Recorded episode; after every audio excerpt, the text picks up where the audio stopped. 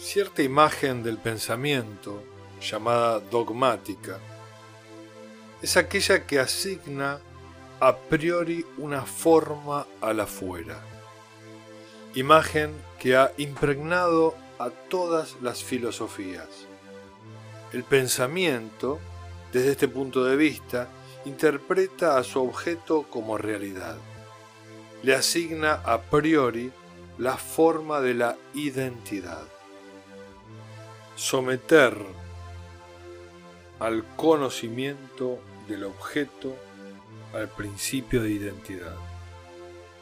Es decir, que para ser conocido, ese objeto debe ser atravesado por este principio de identidad y todo conocimiento se transforma en un reconocimiento.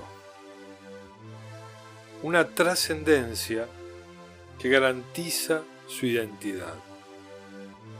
Una trascendencia que va a definir la identidad de ese objeto de conocimiento. Un más allá garante, un garante de un saber, un garante de una verdad. Esta imagen dogmática precisa dos postulados.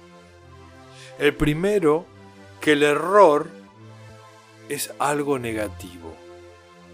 El error como estado negativo por excelencia del pensamiento.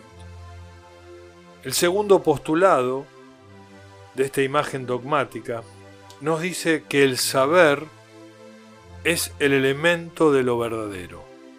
El saber como elemento de lo verdadero. Tenemos que dar la respuesta correcta. Tenemos que encontrar el resultado exacto. Nos parece estar metidos en un juego de TV o en la escuela, siempre buscando soluciones. Imagen del fundar que intenta con proposiciones primeras demostrarnos cómo llegar a la verdad. Vínculo a priori entre pensamiento y verdad, siempre expresado en un comienzo.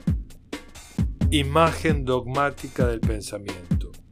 El afuera debe ser reconocido, sometido a la identidad. Para el esquizoanálisis, pensar es crear. Un verdadero comienzo exige la expulsión de todo presupuesto, expulsión de ese comienzo pensado como reconocimiento cuando la filosofía renuncia al fundar y se propone crear, el afuera reniega de su trascendencia y se vuelve inmanente. Pensar es crear.